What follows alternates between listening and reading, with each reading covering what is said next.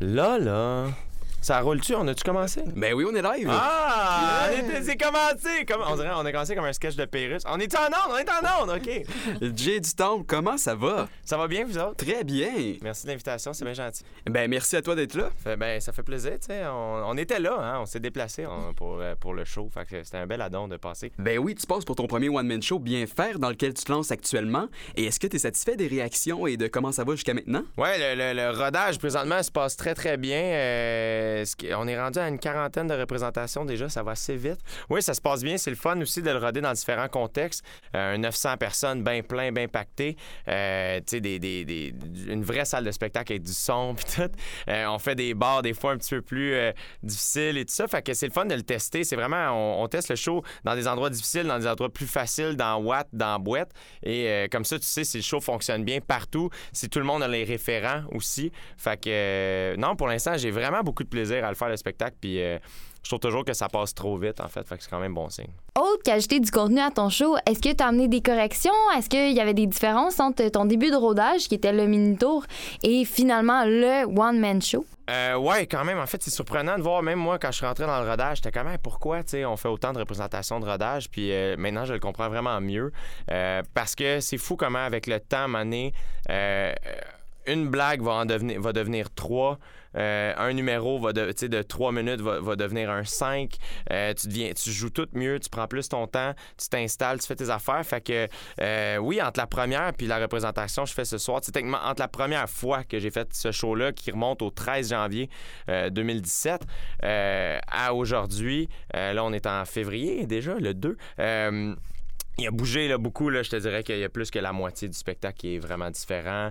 Euh, puis l'autre moitié a vraiment évolué. Puis ça fait que ouais, ça, ça bouge beaucoup. Euh, puis je sais pas, au niveau où j'en suis maintenant, je sais pas à quel point ça va changer encore jusqu'à la première en juin, mais euh, assurément que ça va être différent, c'est sûr.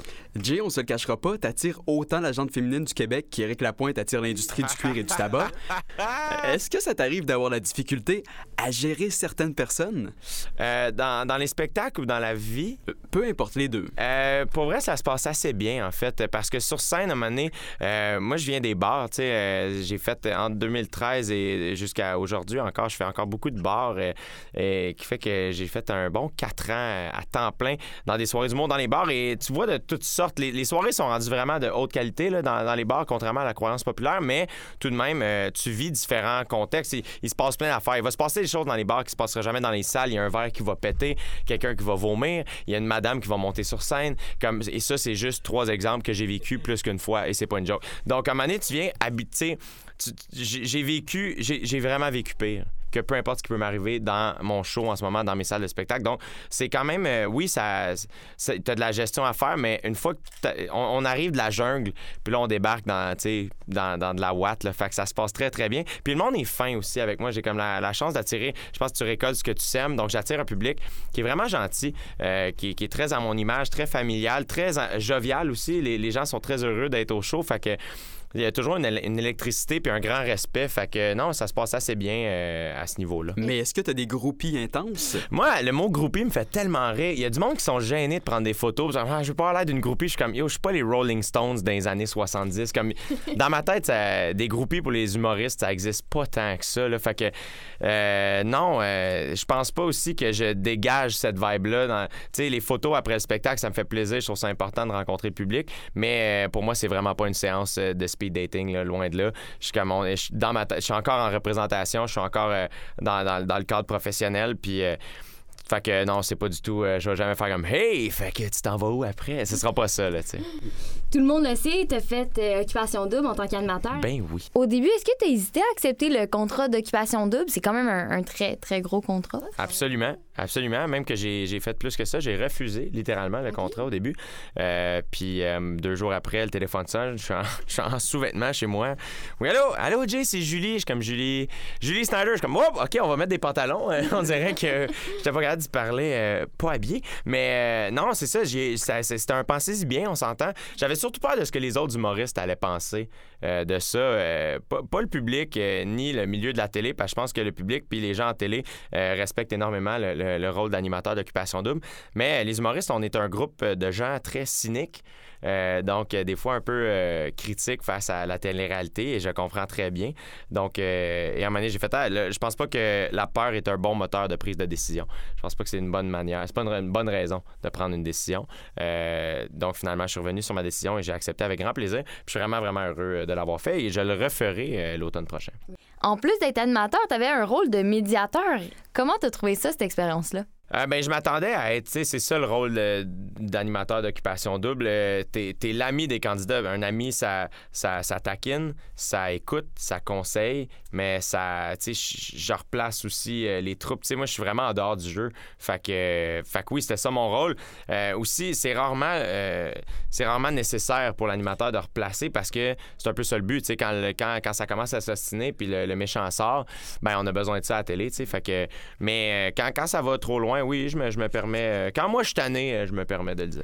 Mais es-tu encore en contact avec les candidats? Euh, ben oui, c'est pas des gens que je revois régulièrement. Il y en a certains. Tu sais, je les ai tous invités à, mon show, fait qu'ils viennent tous un peu chacun leur tour. fait que oui, c'est sûr que quand on se revoit, il y en a avec qui j'ai développé des liens plus, plus serrés que d'autres, mais c'est pas sais, je pense pas qu'ils vont venir à ma fête. Là, je suis encore comme un enfant. Moi, je suis comme si t'es mon ami, tu viens à ma fête. Mais dans ça, c'est ça. C'est, je pense qu'il y a beaucoup de bonnes personnes dans les candidats, contrairement à ce que des fois les gens peuvent penser. Mais, euh, mais c'est c'est pas le cas de tout le monde, malheureusement. Justement, ton travail à la base, c'était ben, d'être humoriste et non gardien d'enfant. Mais est-ce que cette expérience t'a apporté quelque chose à Jay du Temple humoriste? Euh, j'ai pas écrit de matériel humoristique par rapport à ça. Euh, je pense que je pense qu'on a fait le dans le sens à la télé, on vous en a montré en masse là au Je pense que vous avez vu ce que vous aviez à voir, puis je pense qu'on a fait le tour là-dessus. J'en ai parlé beaucoup, puis ça me fait plaisir d'en parler en entrevue. Sur scène, je pense que j'ai d'autres choses à dire. Euh, j'ai une vie euh, à part entière, j'ai des expériences, j'apprends, j'ai échoué dans plein d'affaires, je, me suis pété à puis ça, je trouve ça intéressant de raconter ça sur scène. Fait que oui, ça m'a fait évoluer beaucoup comme être humain, comme animateur télé, euh, et inévitablement comme artiste. Je pense que tout artiste, n'importe quelle expérience dans la vie te fait, te donne quelque chose. Mais par rapport à mon matériel humoristique, non. Et pendant que tu étais à Bali, le Québec a été submergé par l'actualité, avec le mouvement MeToo et bien d'autres choses. Est-ce que tu arrivais quand même à garder un suivi sur le Québec ou quand tu es arrivé ici, tu as eu un grand choc en apprenant que Giovanni s'appelle Jean-Claude? Euh, ça a été. En fait, c'était particulier parce qu'on avait. 12 euh, heures d'avance sur vous autres. Donc, euh, mettons, les journaux ici au Québec sortent vers 4 heures du matin, mais nous, il était 4 heures l'après-midi. Euh, donc, quand on a lu certaines nouvelles, euh, avant qu'il y ait des commentaires, avant que tout se passe, puis on avait juste fait bon, ben on va ouvrir une bière puis on va regarder le Québec se réveiller et réagir, sais. Fait que c'était un peu weird d'être témoin de ça, mais de pas être présent. Euh, de pas être un de, pas avoir à donner mon opinion là-dessus de pas avoir à en parler on en parlait entre nous autres mais tu sais c'était plus on était vraiment c'est vraiment comme si je le regardais de l'autre côté de la vitre tu sais fait que il y a une partie de moi qui était vraiment heureuse de pas être ici pendant que tout ça a éclaté, parce que le milieu de l'humour, je pense que ce soir-là, ça doit pas être super le fun faire des shows. Euh, puis il y a une partie de moi qui aurait aimé ça être là pour, euh, pour pouvoir être médiateur, pour pouvoir donner mon opinion dans certaines, certaines réunions qui ont eu lieu entre les humoristes qui ont peut-être pas bien viré. Ça, à ce moment-là, j'aurais aimé ça être là. En même temps, il n'y a rien qui presse. Je suis revenu, puis euh, j'ai eu en masse eu le temps d'en parler d'un loge, puis de, d'en, discuter. Puis je pense que c'est loin d'être terminé tout ça. fait que, fait que j'en parle encore. Et en t'incrustant dans la vie de plusieurs célibataires et couples, qu'en as-tu retiré comme leçon pour ta vie amoureuse? Euh, mon Dieu, euh, pour vrai, euh, c'est une bonne question, je sais pas. Je me suis posé plein de questions, mais moi, il y avait une partie de moi qui admirait les candidats, qui, les admire encore, de s'être mis à nu en 2017 devant tout le monde. Euh, je serais zéro game de me faire filmer 24 heures sur 24, 16 jours sur 7 aujourd'hui. Euh, mais pour ce qui est du couple, je pense que c'est comme n'importe quoi. Euh, moi, ce que j'ai ben, ce que j'ai appris, été après OD où ça a juste confirmé certaines choses. moi, je pense que quand tu es authentique dans la vie, sois real, puis ça va y aller. fait que j'essaie d'être le plus honnête possible et le plus transparent, autant à la télé que dans ma vie personnelle. Donc, ouais, je te dirais, c'est pas mal, c'est pas mal ça. Et Jay aussi, tu es à Code euh, sur Rock TV. Et tu parles de sujets assez tabous. Ouais. Est-ce que ça change ta relation avec ton public? Non, en fait, euh, moi, ce que j'aime de Code c'est que euh, il y a des questions des fois que, qui sont difficiles ou des thèmes qui sont difficiles à aborder. C'est pas la majorité, mais à chaque émission, il y en a un ou presque là, qui, qui vient me faire comme Oh my God, faut que je parle de ça. tu sais. Mais à chaque fois, je me remets en tête, je pense à moi à 12, 13 ans, 14 ans, quand j'étais donc pas sûr, quand j'aurais donc voulu entendre des Adib puis des Phil Roy euh, me dire comment eux ils ont vécu telle affaire ou dire juste c'est tellement le fun se faire dire par quelqu'un que t'admires genre hey ça va aller c'est correct tu puis non moi je suis pas parfait puis non moi ça a pas été facile telle affaire puis ça fait que euh, c'est ça ça puis ça fait euh, je pense que c'est ça qui est le fun de Koji, c'est que c'est drôle, mais en plus, c'est très vrai. C'est très. Pour moi, c'est super important d'être extrêmement euh, franc avec euh, mon public. Puis euh, on le sent parce que dans, de- mais dans mon show aussi, je suis de même beaucoup. Je suis très transparent. Là, fait que je, je- je parle de plein d'affaires avec moins de gêne que j'en avais avant Koji. Là, Tu sais, quand tu racontes ta première fois à télé ou presse, là, je l'ai pas compté, mais pas loin. Tu sais, tu fais Ah, OK, ben il y a peut-être moins de filtres. Puis c'est le fun, le feedback, parce qu'il y a, y a des parents aussi qui viennent nous voir dire Hey, c'est hot parce qu'on a des, on a des conversations avec nos ados qu'on n'aurait pas eu si c'était pas de toi ou de vous, du moins, là, de, de- de l'équipe de, de. Puis, euh, fait que c'est toujours le fun d'entendre euh, des parents puis des ados dire qui se parlent. C'est le fun. Et toi, t'es parmi ceux de Kodji qui ont fait l'École nationale de l'humour. Comment ça a été pour toi ton petit parcours là-bas? Ah, mon Dieu, moi, pour moi, l'école de l'humour, c'était Poudlard. C'était l'école inaccessible. Euh, à chaque matin, quand je, je sortais de l'ascenseur puis je voyais la porte de l'école de l'humour, euh, j'avais une petite émotion. Euh, mon entrée était relativement difficile. Je me mettais vraiment beaucoup de pression. Je voulais vraiment être bon tout de suite. Puis. Fait que je, je- je- je me suis j'ai recommencé à faire de l'eczéma à l'école de l'humour. J'en fais encore aujourd'hui, mais j'avais arrêté d'en faire depuis à peu près secondaire 3. Euh, au cégep, je te dirais que je faisais pas d'eczéma. J'étais assez relax à ce moment-là. là. Mais euh, donc, ouais, je me suis mis beaucoup de pression, surtout la première session. Puis j'étais d'une bonne cohorte. Euh, ben, vous avez reçu Sam Breton, Catherine Levac qui était dans ma cohorte, Mehdi Boussaïdan, Jess Shea qui vient du, du coin ici. Il y avait du monde très, très, très talentueux.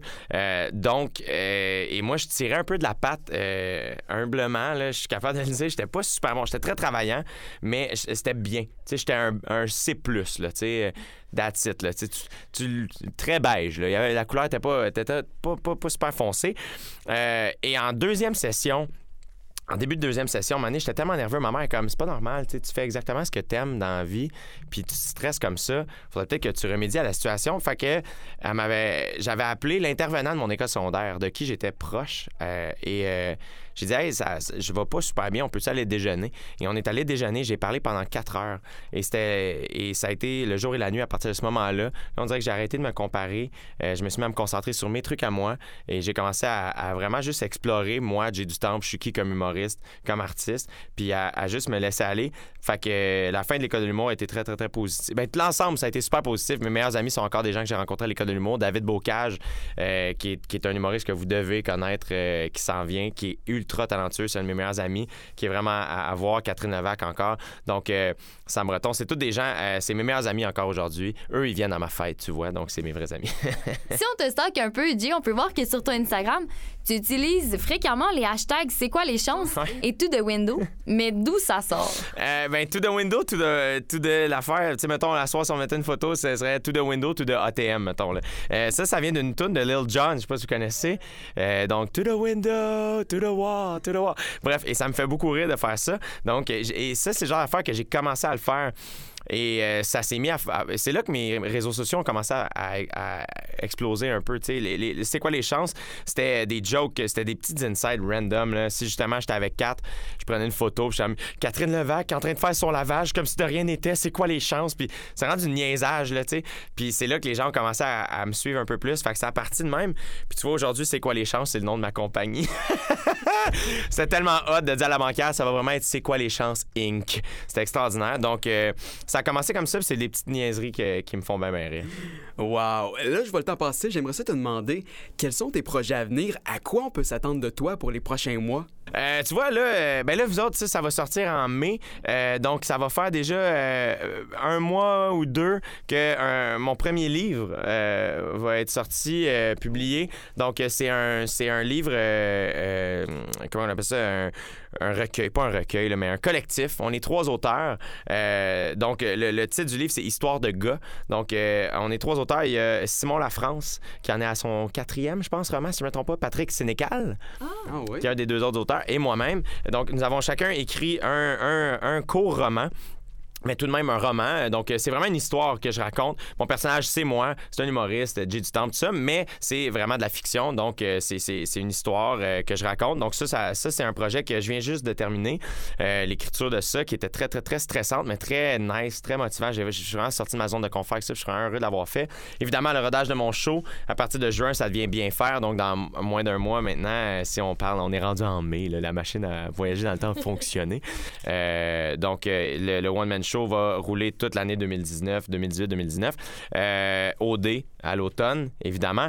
Euh, euh, et, c'est ça, cet été, je peux-tu le dire? I guess qu'en mai, ça va être sorti. Ouais, je vais être un des échangistes à Radio-Canada. Oh. Donc, je, vais, je vais être sur l'émission avec Penelope McQuaid. Code G qui continue. J'écris sur Urbania. Et euh, j'oublie-tu des choses? Peut-être que j'oublie des affaires, mais ça va bien, on s'amuse, on fait des blagues. Euh, tu parlais de Urbania, d'un livre, tout ça. Bon, d'où vient ton intérêt pour l'écriture comme ça? Euh, ben, en fait, moi, quand j'étais à l'école de l'humour, dans le temps, Rabbi Ramal écrivait à Urbania, qui a écrit par la suite à la presse, et là, je pense qu'il y a une bibliothèque. Il, a vraiment, il va, bientôt, il va devenir un livre, tout court. Mais euh, dans le fond, c'est qu'il y avait plusieurs. À l'école de l'humour aussi, Catherine Levac écrivait pour un blog qui s'appelle Les Populaires. Euh, donc, euh, ça, c'était de plus en plus populaire à ce moment-là, les blogs sur Internet. Et je rêvais d'écrire là-dessus. Et à l'époque, j'avais pas, j'avais pas le talent, j'avais pas, j'étais pas capable de le faire, du moins. J'aurais pas été capable de gérer l'écriture du stand-up, plus l'écriture Urbania et tout ça. et après ça, quand j'ai commencé à rouler dans les bars, j'animais à tous les lundis au jockey euh, dans Rosemont à Montréal. Et là j'étais comme je, voulais encore une fois écrire je voulais leur écrire faire j'aimerais ça écrire sur votre blog mais j'étais comme je serais pas capable d'écrire du stand-up pour le lundi puis envoyer un texte à chaque semaine ou deux semaines. Et finalement euh, sur les réseaux sociaux j'avais commencé déjà à écrire des petites anecdotes sur mon Facebook dans ce temps-là. Puis euh, Urbania c'est eux qui m'ont approché. Puis en fait hey, on aimerait ça que tu écrives pour nous. Puis j'ai fait hey Michael vous savez pas c'est un petit rêve que je chéris depuis quelques années déjà. Donc j'ai accepté avec grand plaisir. Puis puis finalement, c'est tellement, c'est tellement le fun parce que justement, c'est tellement contre 2018 euh, d'écrire des longs textes sur le web. Tu sais, tout le monde est comme, faut que ce soit court, faut que ce soit du vidéo, faut que, tu sais, euh, là, on fait de la radio en ce moment, puis tout le monde aurait le réflexe de faire, faudrait qu'on filme. C'est non, on fait juste jaser, t'as pas besoin de me voir en ce moment, tu sais. Et là, l'écriture, c'est encore une coche encore plus classique, tu sais, puis euh, et je trouve que ça fonctionne super bien, l'espèce de retour. Ah, tu sais, les vinyles reviennent à la mode. Puis je pense que l'écriture aussi, c'est important que ça reste. Euh, donc, Urbania, c'est le fun. c'est tellement différent. Tu sais, aussi, humoriste, caché en dessous de l'humoriste est un autre tous les humoristes sont auteurs, ils écrivent leurs textes, la plupart. Donc, inévitablement, l'écriture fait partie de ma vie depuis déjà presque dix ans, euh, surtout dans les cinq dernières années, vraiment intensément. Euh, donc, euh, là, ce qui est le fun avec Urbania, c'est que je peux vraiment écrire. C'est très personnel, l'écriture aussi. C'est un moment que je passe avec moi-même. Je suis tout seul derrière mon ordi ou avec mon crayon, mon papier. J'écris un texte et je lance dans le vide un peu. Et comme lecteur aussi, tu le vis individuellement, tu le lis tout seul avec toi-même, qui fait que c'est vraiment, ça, ça crée un lien super intime entre moi et le lecteur euh, qui est vraiment particulier. C'est vraiment spécial écrire sur Urbania. Puis tu vois, c'est sûrement ça qui m'a amené à l'écriture d'un livre qui, encore une fois, tu sais, un livre, c'est encore plus. Moi, ça m'a pris du temps à écrire ça, puis ça va te prendre un, deux, trois heures, assurément, c'est pas plus, le lire. Ça crée un lien super précis, super intime avec, euh, avec mon public que je trouve vraiment intéressant et qui est vraiment le fun. Puis on le voit en show parce que les gens, après ça, ils arrivent en show, puis ils ont l'impression aussi qu'on se connaît. Puis, euh, puis moi, je suis assez vulnérable sur scène, je suis très transparent. Fait tout ça, c'est vraiment dans la quête d'être le plus transparent possible, le plus, le plus real possible avec tout le monde. Fait que c'est bien le fun d'écrire sur Urbania. J'aime beaucoup euh, cette famille-là. Pour terminer le podcast, j'aimerais ça qu'on teste tes talents d'improvisateur. Est-ce que tu te considères que, comme bon en impro? Euh, ben moi, en improvisation sur scène, quand je parle avec le public, je pense que je suis pas si pire. J'ai jamais fait d'impro, j'ai toujours rêvé d'en faire par contre. J'ai joué comme quatre games à Drummondville en 2009. C'est très random tout ça. Eh bien, on va te tester, puis en même temps, on va apprendre à te connaître un petit peu. Oh. Avec notre segment sprint, donc on t'envoie en rafale plusieurs questions. D'accord. Et toi, ben, tu te débrouilles avec ça. OK, génial. Alors, qu'est-ce qui te fait rire à coup sûr? Sam Breton, mes amis, euh, il y a beaucoup de choses qui me font. Je suis très, très, très ricaneux dans la vie. Euh, tu sais, comme les expressions, j'aime beaucoup les expressions. Tu vois, justement, là, je parle tout le temps de Sam Breton, mais il me, quand on s'est rencontrés, il m'a expliqué l'expression « teur » quelque chose qui est heure, c'est quelque chose qui est croche un peu.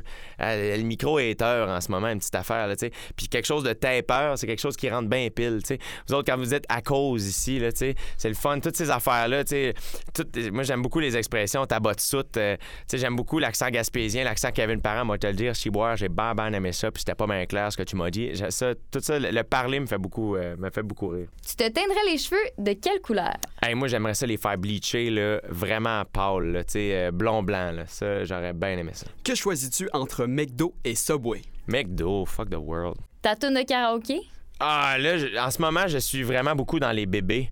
Depuis, euh, ben oui, certainement, de- de- de- depuis, euh, depuis malheureusement le, le décès de Patrick Bourgeois, euh, j'ai eu la chance de rencontrer Ludovic euh, il y a de cela quelques années, on se connaît un petit peu. Mais ouais, les bébés, là, man, euh, tu ne sauras jamais, parfum du passé, euh, ça, ah, c'est malade, là, j'adore ça. Tu ne sauras jamais comme je t'aime. Tu ne... Ce qui est bon, là, c'est les Oh, ah, pourquoi? C'est tout ce bout-là, là, c'est malade. Je te le fais, j'ai des frissons, c'est extraordinaire. Autre qu'avoir un film d'Harry Potter et du pâté chinois, comment faire pour séduire Jay du Temple? Euh, pour vrai, euh, ben, quelqu'un qui me cuisine quelque chose, ça m'émeut. Je suis vraiment rendu, je sais pas si je suis rendu gaga ou je vieillis mal, là, mais à toi fois, je- moi je cuisine pas du tout dans la vie, je suis pourri, j'ai faim 24 heures sur 24. Et donc quelqu'un qui me nourrit, ça, c'est pas juste quelqu'un qui prend du temps pour me, me- me faire de la bouffe, c'est quelqu'un qui me dit je veux pas que tu meurs, puis ça vient vraiment me chercher. Ta plus grande peur? Hey, c'est tellement une bonne question. Je pense ma plus grande peur. Oh là là. Euh, je suis pas. euh, Qu'est-ce que ce serait? Je sais pas. Je sais pas. C'est quoi ma plus grande. Être perdu? Me perdre? Je sais pas si t'as vu le film Lion. Avez-vous vu le film? ouais. Se perdre, là, ce film-là m'a fait beaucoup. euh, me- Tu sais, c'est comme dur aujourd'hui de se perdre, là, mais dès qu'on a plus de batterie sur notre téléphone, on est comme dépourvu. Là. Mais je, ouais, je, je pense me perdre dans le monde, en quelque part. Mais en même temps, il y a quelque chose de rassurant. C'est le fun quand t'es- perdu, puis tu veux juste faire comme le, le- le vivre. Là, fait que tu vois, ma peur serait peut-être vraiment quelque chose de positif. Je sais pas. Quel est ton péché mignon?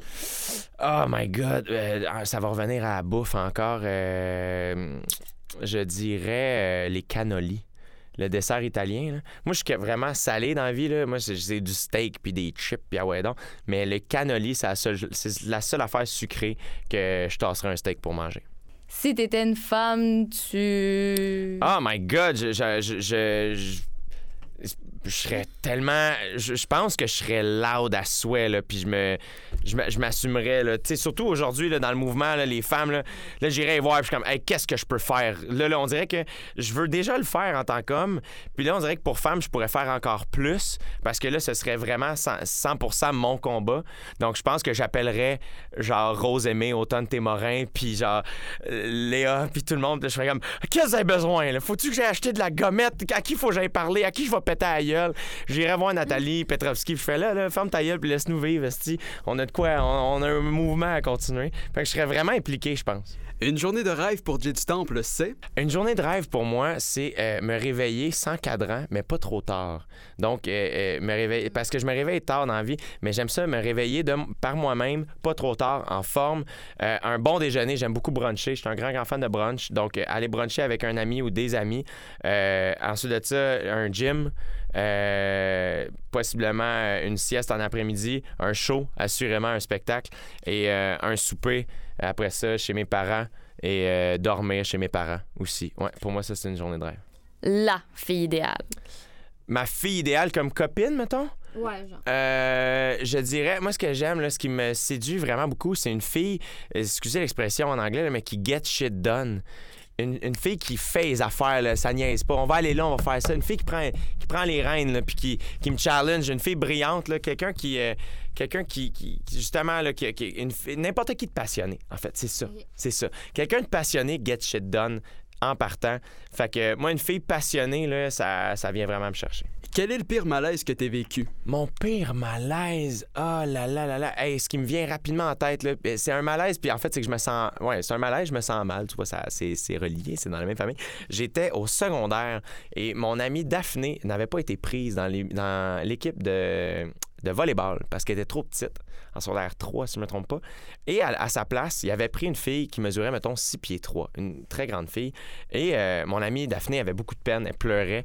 Puis voir qu'ils l'ont pris dans la... Et moi, je voulais juste la rassurer, elle. Puis au lieu de juste renforcer elle, dire Hey, t'as plein de belles qualités, t'es une belle personne, on s'en fout, t'es une bonne joueuse, c'est pas grave. Je me suis mis à. Je, je me suis mis comme à bâcher l'autre fille, puis elle était derrière nous et je me sens encore mal aujourd'hui.